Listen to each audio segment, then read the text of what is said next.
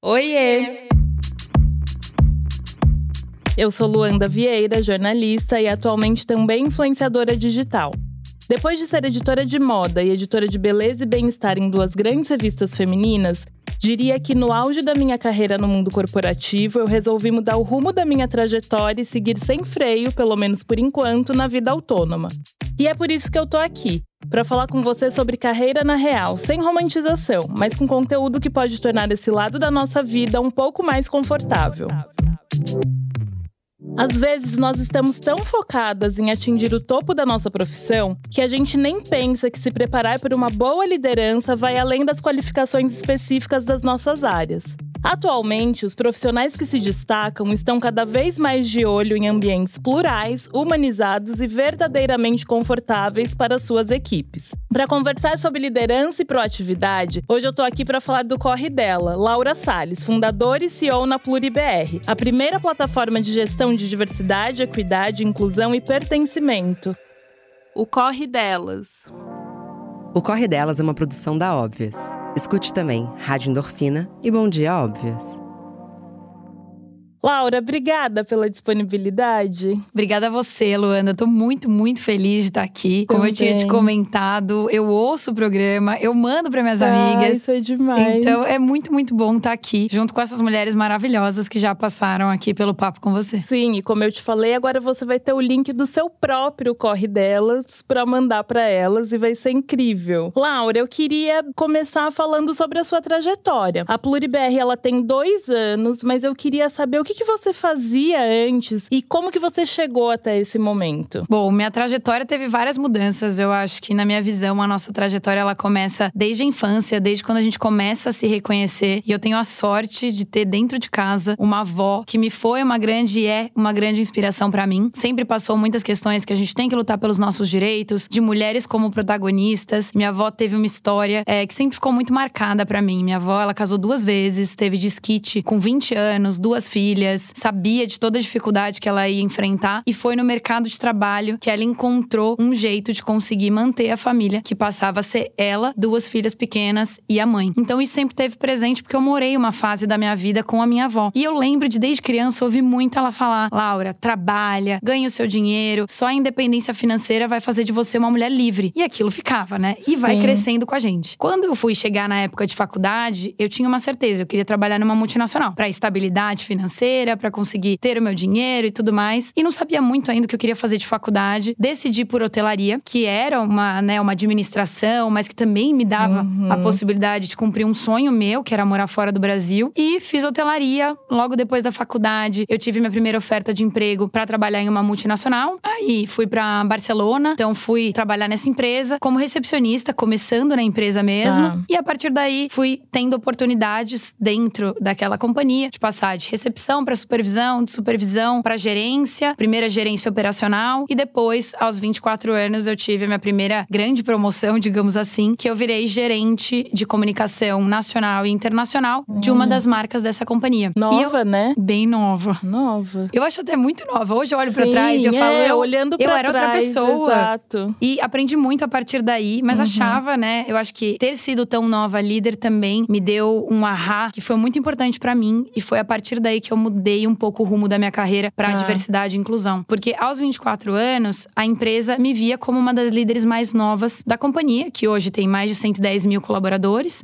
E era uma grande responsabilidade. Então eu olhava pra mim e me sentia uma grande farsa. Falava, ai, síndrome da impostora. né? Eu falava, gente, o que, que eu tô fazendo aqui? Sim. E comecei a ter algumas consciências de privilégio também. Falar, tá, eu tô Tá. aqui, o que, que eu posso fazer pra trazer mais mulheres, mais mu- mulheres plurais pra essa empresa, pra liderança, pra precisamos ocupar espaço, sabe? Começou um pouco assim. E aí a empresa me chamou pra fazer parte do primeiro programa de formação de mulheres para a liderança. Que demais. Aí eu falei, é isso que eu quero fazer. Adorei a experiência de fazer parte desse programa. Muitas mulheres foram promovidas, conseguiram chegar a um cargo de gerência, diretoria. Então, amei, falei, é isso que eu quero fazer. Como é que eu consegui trabalhar com hotelaria operacional até aqui? Eu quero seguir nesse caminho. E aí tive a oportunidade de ser transferida por mais dois lugares, sendo promovida para Dubai e para Lisboa, fazendo atração de talento talentos para novas unidades de negócio. E aí Legal. eu olhava para a diversidade nessas novas unidades. Então Legal. era minha responsabilidade trazer a diversidade, fazer com que essa diversidade ocupasse outros níveis para além Uhum. daquele nível de entrada que ainda era muito comum na hotelaria. E aí a partir daí minha carreira começou a pegar esse rumo da diversidade e inclusão e depois de oito anos nessa companhia, eu ainda morava fora do Brasil, eu tive uma proposta para integrar uma startup que estava nascendo, que tem foco em ESG, então ambiental, Tá. social e governança, para olhar para a diretoria de pessoas e operações, que já era o que eu fazia, né, uma Uhum. parte disso, mas agora ocupando um cargo de diretoria. E eu comecei a buscar alternativas, né, que plataformas, que soluções podem me ajudar a fazer essa startup crescer rápido, de maneira sustentável, tendo uma boa empregabilidade de diversidade. E aí eu me dei conta que só tinham consultorias. Falei, gente, Hum, Caríssimo, total. uma startup não conseguia É. pagar. Como é que a gente começa um negócio querendo ser diverso, querendo ser inclusivo, mas as soluções que nos são apresentadas não são compatíveis com Sim. o momento da empresa, né? E aí eu falei, tá faltando uma solução aí.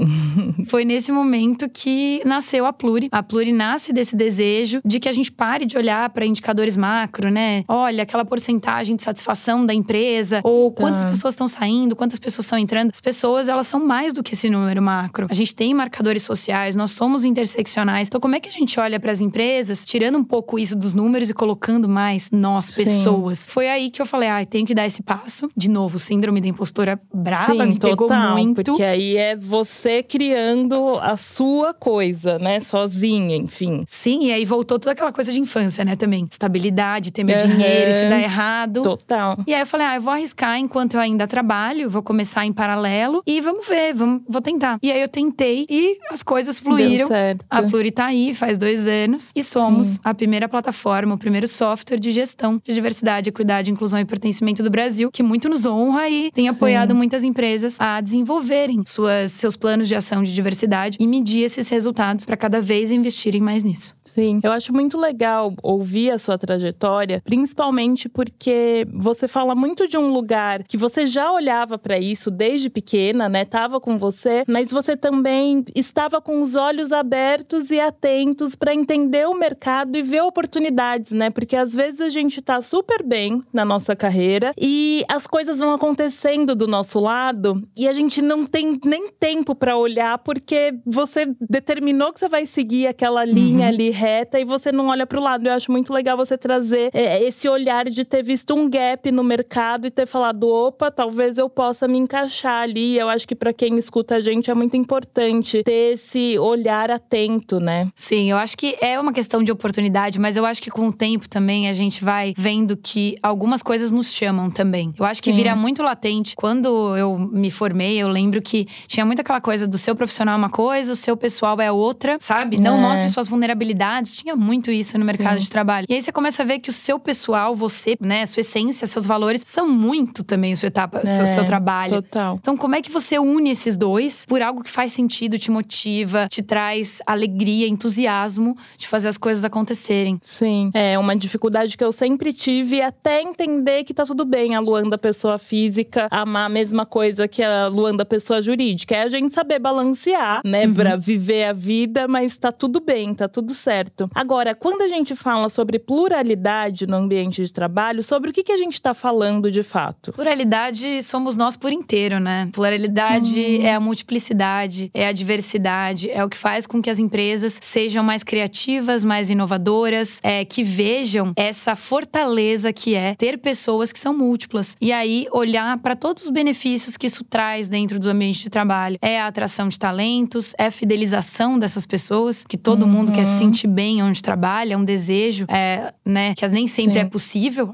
A gente sabe que nem todo mundo pode, da noite por dia, dizer: olha, eu vou mudar de trabalho, porque É. aqui eu não me sinto bem. Mas é o desejo de todo mundo. É a conexão de marca, é vender os seus produtos para um público diverso, se você tem um público interno diverso também. Então, eu acho que pluralidade, na minha visão, é isso. É a gente tá, Sim. poder estar por inteiro de como a gente é, as nossas crenças, nossos valores, é, e ser aceito e ser acolhido dessa maneira. Sim, e eu acho que cada vez mais a gente só tá por inteiro se a empresa colabora para que nós estejamos nesse lugar, né? Porque tem dois episódios atrás que eu perguntei para Renata Rivetti, né? Ai, é, o que que eu posso fazer, por exemplo, para não ter um burnout e ter que pedir missão. E ela fala assim, de primeira, Lu, não é você. A empresa tem que proporcionar um lugar agradável e adequado. E aí, falando nisso, eu já queria entrar na questão de liderança e te perguntar o que é um bom líder? Olha, um líder é aquele que guia, é aquele que instrui, é aquele que consegue ser a ponte, na minha visão, a ponte para que as pessoas evoluam, para que elas avancem. É, eu hoje, né, falando de liderança inclusiva, humanizada, o líder é a pessoa que sabe ouvir. Os bons líderes, a melhor uhum. qualidade de um líder é a escutativa e a empatia. Eu falo muito de empatia, assim. Eu,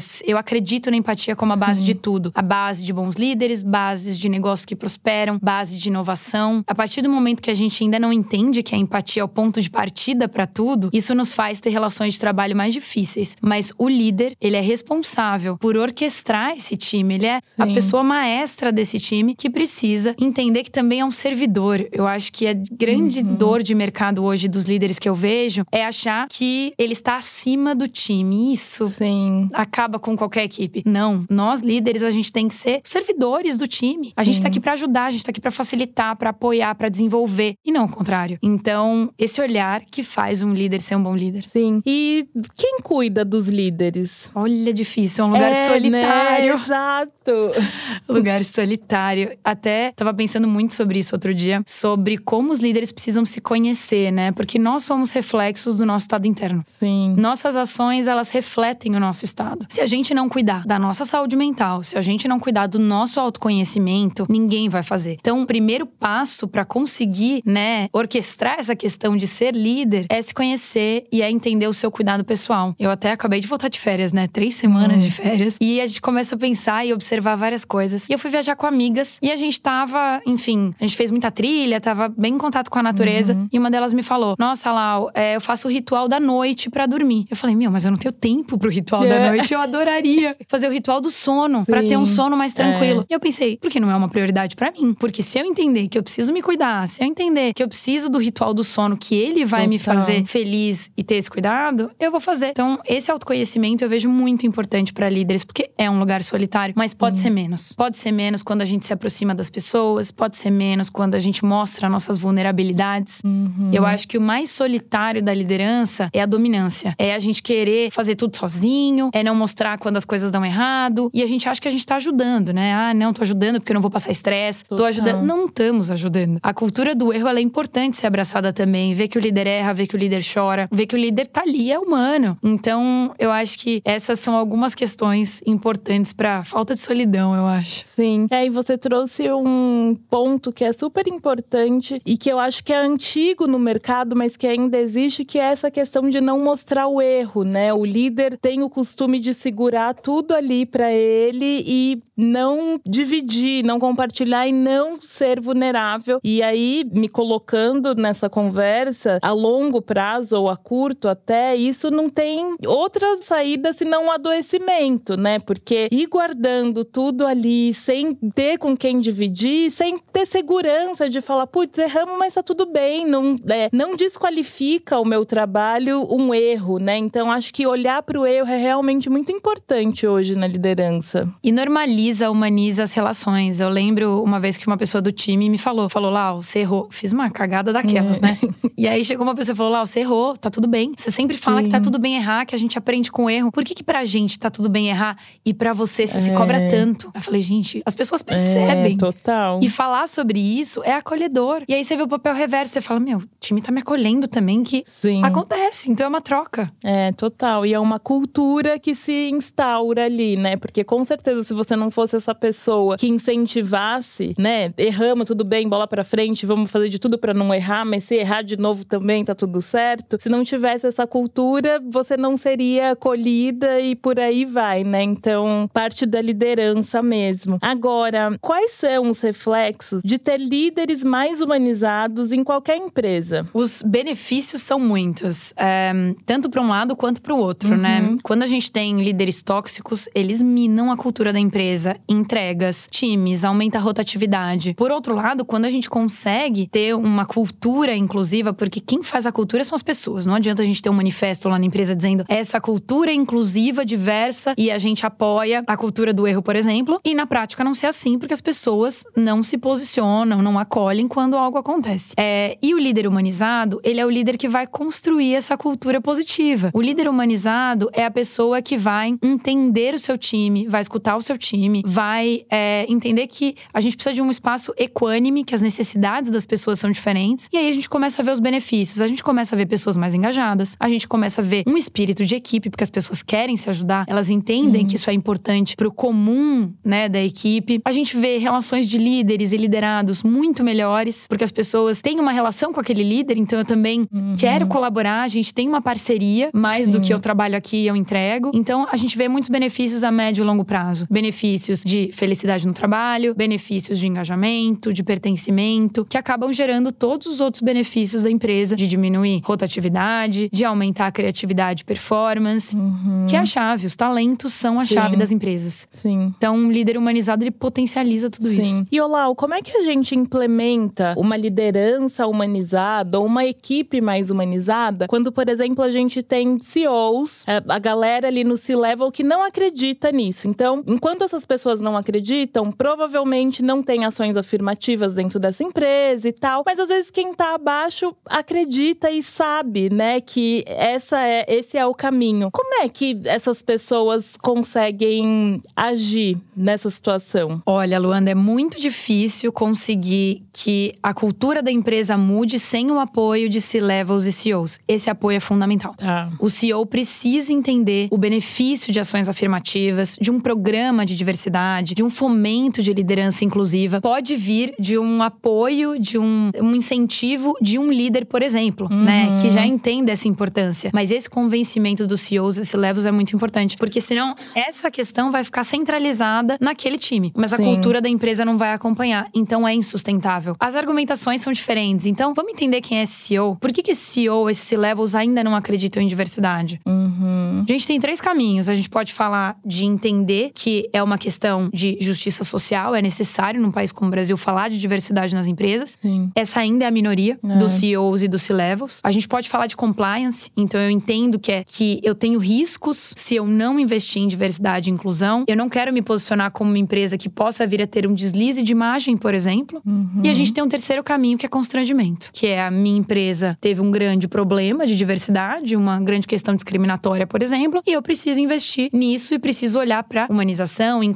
é, dessa, dessa empresa. É entender esse CEO. Como que a gente tá. consegue puxar essa pessoa, esse C-levels, para que ele vá junto com esse líder que acredita na diversidade? Sim. E hoje você com a Pluri, como você enxerga o mercado no Brasil? Temos mais empresas é, se importando com esse assunto ou é um caminho que uma, um assunto que está engatinhando? Como tá esse panorama para você? Tá melhorando, Luanda. Eu acho que a, a gente tem visto uma melhora, mas ainda mais se fala do que se faz. Tá. Então, da porta para fora, a gente vê empresas lindas, campanhas de marketing maravilhosas, cada vez mais diversas e inclusivas, né? Sim. né? Se mostrando como uma empresa inclusiva, mas da porta para dentro ainda a realidade é diferente. O que tem nos ajudado muito? Algumas empresas verem o sucesso de outras uhum. que trabalharam ações afirmativas. Então, se eu vi a empresa X que teve um processo positivo, conseguiu aumentar o seu número de pessoas negras, de mulheres na liderança, Sim. como é que eu posso fazer a mesma coisa aqui? Então, muito desse olhar também para o outro, mas também tem os relatórios de sustentabilidade. Então, os relatórios de sustentabilidade, eles estão pedindo é, reportes de principalmente raça e gênero das uhum. empresas para abertura de capital na bolsa, Sim, por exemplo. Isso muda tudo. tudo. A gente teve a Manu da, da bolsa aqui e eu fiquei encantada, porque quando a gente tem uma bolsa de valores ditando que você não vai estar aqui, você não vai estar ranqueada se você não seguir esses princípios, isso para mim é tipo, putz, não tem o que fazer, né? Ou você faz ou você faz. E é aquela coisa, né? Deixando as coisas acontecerem naturalmente, a gente não conseguiu atingir um meio de trabalho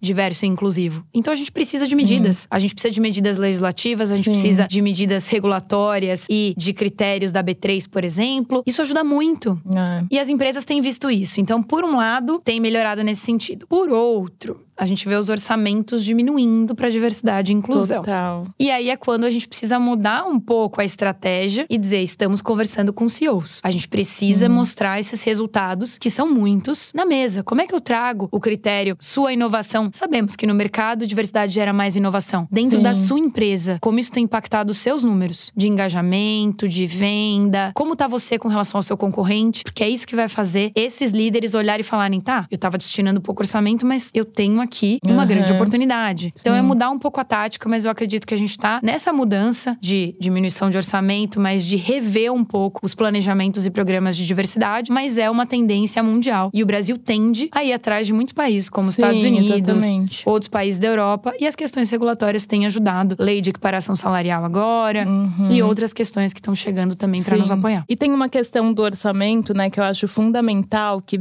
quando a gente está falando de diversidade, sei lá, vamos pegar a questão de gênero. A gente precisa treinar mulheres para que elas sejam líderes, porque elas não se veem, né? Não é em toda empresa que uma mulher vê uma pessoa acima dela como líder. E é importante ter essa linha ali no orçamento de tá, então eu vou preparar essa mulher. Porque eu acho que às vezes as empresas é, nem pensam nisso, é, só pensam, precisa ter, ah, então tá, coloca a fulana aqui, vamos, e às vezes a fulana não tá preparada. Ela pode ser qualificada, sim, para exercer aquela função, mas ela não tá preparada para ser líder, né? Então é preciso ter esses treinamentos, faz parte, porque por outro lado eu também vejo uma resistência de pessoas no mercado de ah, eu não preciso, por que, que eu vou fazer um, um curso para me qualificar e a fulana não tá fazendo, sabe? Existe também um desconforto dentro da própria equipe, enfim. Como que você vê esses treinamentos? Eu acho eles super importantes. Super importantes dentro de um cenário geral. Então, assim, ah. o treinamento sozinho, desenvolvimento, mentorias, programas para mulheres na liderança, eles precisam ser parte de um programa. Um programa que olha para políticas de gênero, um programa de uma empresa que combate assédio moral e sexual, uhum. porque de nada adianta, e eu infelizmente tenho visto muito por aí, fazer um programa de mentoria para mulheres, onde a gente vai preparar essas mulheres para liderança que vão estar inseridas num ambiente hostil. Exato. Então, assim, é tudo. O que, que eu tô disposto como empresa a fazer para que esse programa seja bem sucedido. Então é, é, rever todas essas políticas, ver o ambiente, ver a cultura e aí sim formar as mulheres com questões de habilidades não técnicas, porque as técnicas uhum. normalmente essas mulheres já estão bem sim, formadas. Completamente. É uma questão de preparação de mercado. O mercado é um jogo. Infelizmente, a gente é. sabe que o corporativo não é aquela coisa de mérito e talento, aquela falácia é. que a gente ouviu a vida inteira, que se você tem mérito e talento, você chega lá. Não é. Não. Precisa de oportunidade, precisa hackear o sistema, entender o jogo jogo das empresas. Então, formar as mulheres para fazer networking, uhum. para falas em público, para confiança, para combater a síndrome da impostora, para dar feedback, se posicionar. Essas coisas são muito importantes, porque a gente passa por um período de vieses inconscientes e construção histórica, onde as mulheres líderes se masculinizavam para serem aceitas. Então, a nossa referência de grandes líderes mulheres, muitas CEOs, por exemplo, são mulheres que eram muito firmes. E às vezes eu olho uhum. e falo, mas a minha personalidade não não é assim. Exato. E eu nem quero ser assim. Será que eu caibo na liderança? Sim. É. Mas como é que eu vejo isso de outra perspectiva? Então essas formações elas são essenciais para isso. E uma coisa que me indigna muito, que me chama muita atenção, é que nós mulheres, nós somos as que mais se formam na faculdade. Nós somos a maior parte da população, 52%. Uhum. O maior recorte nacional são mulheres negras com 28%. Quando a gente olha para liderança, a gente não vê esse é, reflexo. nada disso. Então, assim, esse compromisso é muito importante. E esse compromisso uhum. precisa ser contínuo. Não adianta fazer esse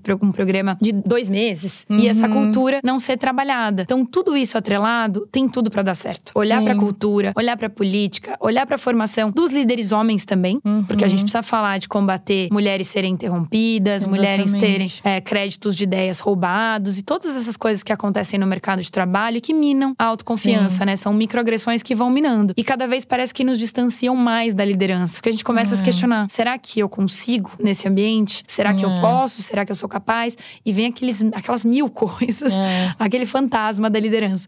Então é super importante e dá para fazer um programa bem feito olhando para todas essas vertentes. É, e não, e, e, atrapalha também essas questões de gênero, atrapalham o futuro, assim, eu vejo. Eu já contei aqui é, em algum episódio sobre uma situação que aconteceu comigo, que era uma entrevista, enfim, eu tava duplando com um homem E eu venho de um mercado de trabalho que era completamente feminino, então eu não tinha essa experiência de trabalhar com homem. Óbvio que eu sabia que existia, mas eu não passava por isso de fato. E aí tô lá muito tranquila com as minhas perguntas e tal, com as dele também, mas muito certa de que eu faria as minhas e ele as dele. E de repente as perguntas dele acabaram e ele começou a fazer as minhas perguntas. Só que enquanto ele começa a fazer as minhas perguntas, as minhas também vão acabando e eu preciso me virar ali para continuar a entrevista, enfim, até o fim. Na hora aquilo me deu uma força muito grande, eu falei: "Não, eu vou mostrar por que que eu tô sentada aqui, por que que eu tô fazendo essa entrevista". Mas depois eu tive que levar para terapia porque eu fiquei com trauma. Eu falei, eu não quero mais dividir palco com nenhum outro homem, né? E às vezes essa de eu não querer dividir o palco com nenhum outro homem, ele continua fazendo o trabalho e eu perdendo oportunidades, né? Então, acho que é uma coisa que não é nem só ali pro momento, mas pro futuro também, porque a gente começa a minar as nossas oportunidades com medo de acontecer de novo, com medo de não saber lidar, porque essas coisas quando acontecem, eu acho que essa preparação vem muito desse lugar, você nem sabe o que fazer na hora, porque você fica. Você é pega de surpresa, assim, e você fala: não é possível que a pessoa tá fazendo a minha pergunta na minha cara e tá tranquila e não me falou nada depois. Então, acho que é muito importante, de fato, a gente saber lidar com essas questões, tanto pro momento quanto para passar por isso de novo, porque infelizmente a gente vai passar, né? Se preparar para isso é super importante. É. Infelizmente é aquilo, né? A gente pode preparar o ambiente, precisa preparar para que esses homens entendam que não podemos interromper toda hora, não podemos pegar crédito, pegar as perguntas é, que são de uma mulher para que sejam feitas por mim e colocá-la numa situação de exposição. Mas e se acontecer? Exatamente. Que a gente consiga travar cada vez menos é. e colocar um limite cada vez mais. O famoso, né, impor o limite naquele momento pode Sim. ser muito importante, mas a gente sabe da dificuldade. Eu tenho dificuldade Sim. até hoje com isso. Também trabalho muito na terapia, porque toda vez que me acontece eu falo, gente, não é possível É. que isso tá acontecendo e é um esforço diário. Sim, total. Cada vez mais. Eu vou melhorando cada vez mais. Ainda não tô 100%, mas eu sinto que a cada situação eu tô um pouco mais preparada e acho que é isso.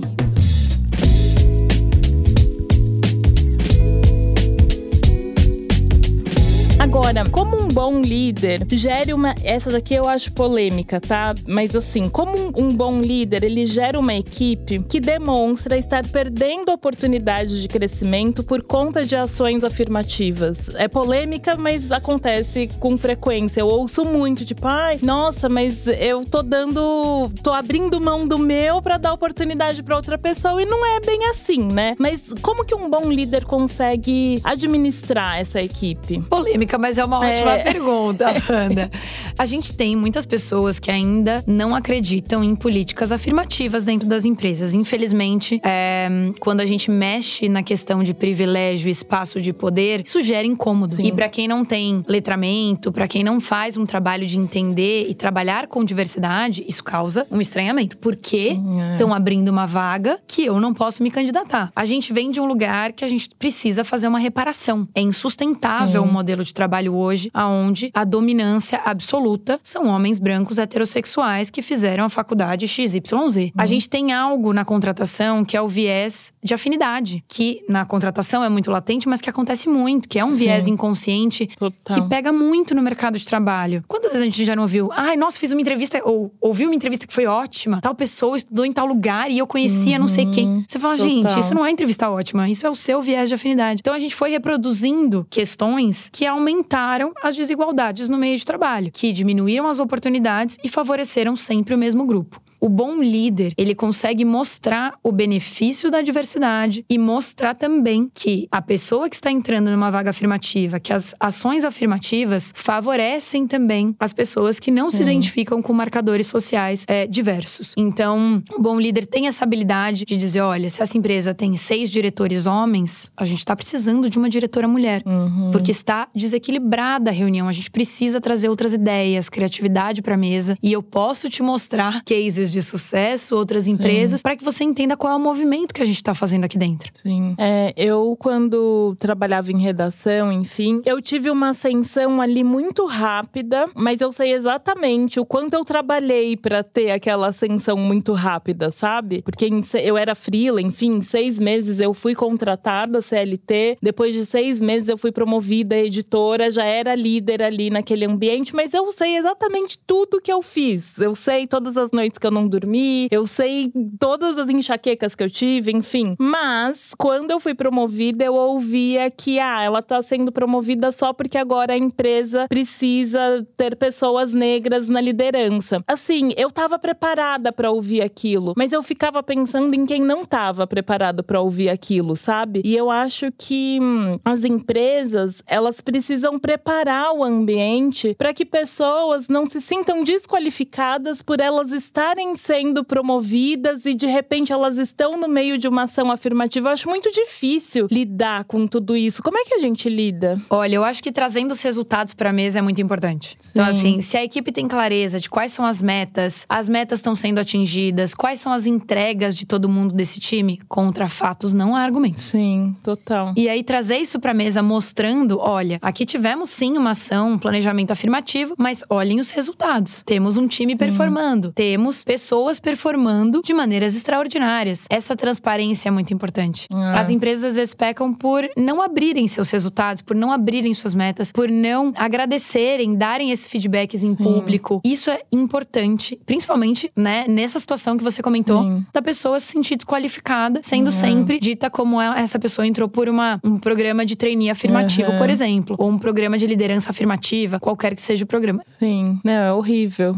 É horrível. Mas assim, enquanto eu te ouço também, eu confesso que isso aconteceu há, sei lá, 5, 6 anos atrás. Eu acredito que o mercado já tem evoluído em relação a isso, mas também escuto colegas falando no quanto eles se sentem desconfortáveis e a síndrome da impostora vem, porque você fica sempre num lugar de será que sou negro? Estou, no meu caso, né? Estou sendo promovido? Será que eu sou boa mesmo de fato e estou sendo promovida por isso? Então acho que que essa transparência da empresa faz toda a diferença na hora de dessa pessoa mesmo se entender, né? Total. Total. E esse líder tem um papel essencial, né? Sim. Esse líder que escuta, esse líder que conversa, esse líder que é um aliado. É importante que o líder se torne um aliado das questões de diversidade, que saiba falar sobre, que saiba se posicionar contra microagressões, contra preconceitos, que saiba exaltar resultados. Tudo isso faz com que seja muito muito mais leve essa liderança para os liderados, que faz com que uhum. o ambiente de trabalho seja diferente. Sim. E ainda falando sobre essa administração, né, de equipe, como que essa liderança ela consegue incentivar a sororidade na equipe? Porque é, a mulher ela tá sempre ali à margem, né? Ah, ou uma vai ser promovida, ou uma de repente essa liderança coloca como a queridinha e faz com que de fato existam desavenças dentro da própria equipe, porque essa essa liderança não sabe como tratar todo mundo ali. Então, como que a sororidade pode partir da liderança? Bom, a liderança precisa ter em mente questões básicas de equidade de gênero. Então, precisa entender quais são as necessidades de mulheres mães, por exemplo, Total. no seu momento de ir da licença, no seu momento de volta, Sim. qual é a situação familiar dessa mulher? Ela é mãe solo, ela não é? Qual a faixa etária? Preciso entender, né, qual é o meu time olhando para essas mulheres para fomentar que elas tenham tenham oportunidade de prosperar e que não seja um ambiente de rivalidade, mas sim de união. Sim. A gente nasceu rivais umas das é. outras, infelizmente. Isso é algo que é um aprendizado que a empresa também tem sim seu papel e o líder pode fazer isso. E o posicionamento do líder, quando de momentos de encontros, de reunião, de dar palco, dar é, espaço para essas mulheres e entender que a união pode ser para entregas de projetos e para conquista de resultados, é muito importante. Uhum. Porque se eu digo, olha, só o melhor projeto, só a melhor campanha publicitária vai entrar, são duas mulheres competindo, eu não tô favorecendo esse ambiente, Sim. essa sororidade. Mas são mulheres que podem se unir para propor uma campanha. Exato. Ou propor duas ideias juntas. Uhum. Então, isso precisa ser, ir sendo trabalhado, né? E ter essa consciência do líder para equidade de gênero é muito, muito importante. Sim. Entender que nós somos várias, somos plurais. Exato. E que o olhar precisa ser diverso. Não adianta colocar a gente numa caixa mulher. É, que isso, às vezes, com diversidade, né? A gente tende a colocar marcadores sociais sociais, uma uhum. caixa, outra caixa, outra caixa. Meu, não é. Não é. Nós somos múltiplas, nós estamos em várias caixas. É. E é um problema tão grande quando isso acontece, né? Porque é, se eu tenho uma opinião divergente a uma mesma pessoa do mesmo marcador, vem aquela famosa frase, né? Olá, nem eles estão se entendendo, por que, que a gente tem que fazer alguma coisa? Mas acho que é essencial, de fato, entender que somos plurais dentro de todos os marcadores, né? Sim, e para isso o líder tem que, de novo, ouvir. Sim. Dinâmica de escuta. Se ainda não existe confiança, vamos fazer umas dinâmicas de é, abertas, por exemplo. Então, se eu ainda sou um líder novo, por exemplo, quero contribuições de ideias. Faz ideias ocultas primeiro para entender uhum. como as pessoas se uhum. manifestam. Depois dá um tempo para cada um falar um mesmo tempo, ver quem se sente confortável, quem não se sente. É ir sentindo e querer essa aproximação. Sim, total. E, e qual que é a importância da sensação de pertencimento dentro das equipes, né? Quando você vai analisar o, o pertencimento, o que, que você leva em consideração? O pertencimento é fundamental. Acredito mesmo que o pertencimento é a chave de sucesso para os programas de diversidade e inclusão das empresas, porque o pertencimento vai fazer com que a diversidade, a equidade e a inclusão tenham funcionado a nível de programa uhum. de ação é, direcionada. O pertencimento é segurança psicológica. Uhum. É, eu sei que aqui eu posso me manifestar. Eu Nossa. sei que eu me sinto confortável para falar o que eu penso, sem sofrer ataques, por exemplo. Sim. Eu sei que eu posso é, falar das minhas crenças, da minha religião, do que eu fiz no final de semana, da minha orientação sexual, ter uma foto da minha mulher na mesa. Uhum. É isso. Então, nossa, faz toda a diferença. Eu tô te ouvindo aqui, revisitando tudo que eu já passei. Teve uma vez, primeira vez que eu fui fazer trança na vida, assim, já mais velha, pensando sendo mulher negra, mas eu fui avisar para minha chefe. E quando você sente que você precisa avisar que na segunda-feira você vai chegar de trança, alguma coisa errada tem, né? E o pior de tudo é que ela falou assim: nossa, vai ficar horrível. Aí eu, ah, já tá marcado, tal, não vou desmarcar. Mas é isso, duas situações horrorosas. Eu ter que falar e chegar segunda-feira já sabendo que a minha chefe é contra essa minha identidade, né? Então, nossa, a gente passa por cada coisa nas empresas, né? E é tudo por isso, é pela falta de empatia. Sim, total. Quem é uma chefe para ser contra Exato. seu cabelo trançado, assim? O que Exato. a coloca num patamar de ser contra? A gente volta àquela história de o líder é o servidor. Então, o que coloca um líder nessa posição? Sim. Total. E o que, que é ser uma pessoa aliada quando a gente fala na luta de inclusão, enfim, dentro de uma empresa, por exemplo? Uma pessoa aliada é uma pessoa que entende seus privilégios para começar. Então, eu entendo Sim. que eu tenho privilégios e o que eu posso fazer com esses privilégios para gerar mais oportunidades e para diminuir esses gaps e tentar, né, reparar um pouco algumas questões que são históricas. E para isso é necessário observação, é necessário se impor, se posicionar, é uhum. é necessário observar. Primeira coisa que eu vejo os aliados normalmente fazem é o teste do pescoço, né? Sim. Teste do pescoço. Entrou em um lugar, só tem gente branca, heterossexual, de uma mesma classe social. Gente, tem algo errado com esse lugar. O que, que tá é. acontecendo? Se pergunte por quê. O aliado precisa se perguntar por que algumas coisas estão acontecendo. E aí, aconteceu uma discriminação, uma microagressão, você é aliado. Você é. precisa se posicionar. E infelizmente, às vezes, a validação vem muito mais do aliado do que quem sofre, de quem sofreu a agressão, né? Então, acho que por isso a importância do aliado numa empresa, por exemplo. Super. E quando esse aliado é o líder, isso facilita é. tanta coisa. Nossa, muda tudo. Muda tudo. Porque esse líder ele vai realmente levar as questões do seu time como questões importantes, latentes e que ele se coloca à disposição em criar essas barreiras e criar essas pontes necessárias para que esses gaps diminuam. Total. Eu queria falar um pouquinho sobre diversidade e inovação, né? Porque uma vez você escreveu e até já falou aqui nessa conversa, abre aspas, que não existe inovação sem empatia. E aí, pensando que por trás da inteligência artificial existem pessoas e seus valores, né? Como que a tecnologia pode ser mais inclusiva? Bom, a tecnologia a gente está passando por uma mudança, né? Todo mundo está falando de inteligência artificial é, e de tudo que todas as questões positivas e negativas que vêm com ela. E uma das questões negativas que a gente precisa falar é a questão ética e de reprodução de vieses inconscientes. Como é que a gente cria uma, um filtro ético para que certas questões não se propaguem tão rápido quanto estão acontecendo com inteligência artificial. Vale dizer que quem está por trás de tecnologia são pessoas. Uhum. E as pessoas têm os seus vieses. Se a gente continua contratando o mesmo padrão de homem branco, heterossexual, para equipes de tecnologia sem ter diversidade, eu tendo a ampliar esses viés, porque são viés que todos nós temos e precisamos trabalhar. Então, Sim. primeiro, esses times de tecnologia precisam de sensibilização. Precisam entender diversidade como valor, precisam falar das questões de marcadores sociais, precisam entender como isso se manifesta, porque o público consumidor dessa tecnologia também é diverso. Então, como é que a gente está criando tecnologias que atendam a um público diverso e que essas próprias equipes sejam plurais? Para obter esse olhar mais direcionado em como criar uma tecnologia mais inclusiva. E por outro lado, a gente precisa de questões regulatórias. Total. Então, assim, tá indo muito rápido a questão, é, questões que estão acontecendo discriminatórias com inteligência artificial, Uhum. reprodução de muitos padrões. Outro dia eu comecei a procurar, né? De curiosa. Fui lá e comecei. Ah, quero ver uma CEO mulher. Tá. Quero ver. Assim. Aquela imagem que você fica estarrecido com o tanto de vieses inconscientes Tá. que tem. E aí você coloca uma pessoa piloto de avião, uma pessoa.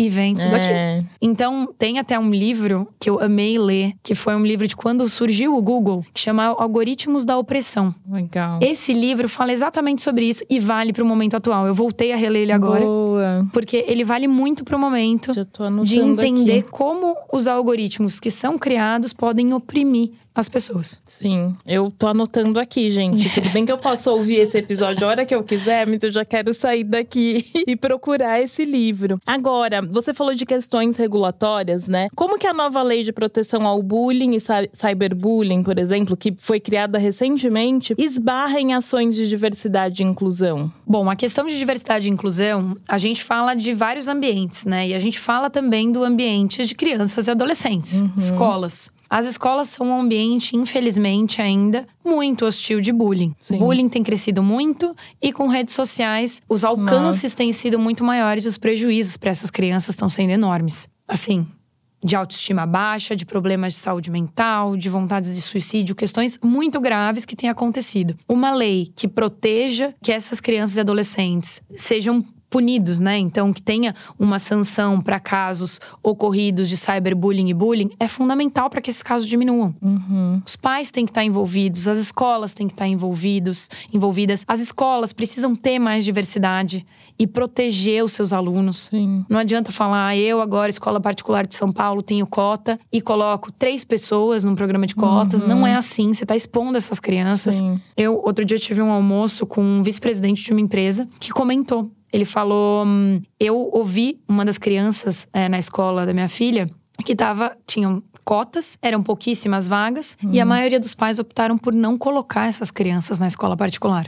Lógico, você vai expor o seu filho a ser a Exatamente. única pessoa negra da sala? É. Você não quer que seu filho passe por isso. É. Então, assim, toda essa mudança precisa acontecer e uma lei que proteja as crianças e adolescentes é muito importante, porque quem sofre mais a questão do bullying são pessoas de marcadores sociais minorizados. Sim. total. Infelizmente é isso que acontece e precisa acontecer concomitante a esse aumento de diversidade nas escolas Uhum. particulares, né, e, e públicas, mas no geral precisa acontecer. Sim. E já falando sobre saúde mental, né, que tem tudo a ver, onde que a diversidade e a saúde mental elas se encontram? Porque no ambiente de trabalho, assim, e eu pergunto muito porque quando eu, vou analisar a minha trajetória, por mais que eu esteja super feliz vivendo um momento que eu não planejei da minha carreira, sabe? Às vezes eu olho pra trás e eu falo, putz, eu acho isso jamais saberei também, é muito e se, se, se, mas pensando em tudo que eu vivi, que talvez se eu não fosse negra, eu não teria tido o burnout que eu tive, sabe? Talvez eu não teria que pedir demissão, porque aí,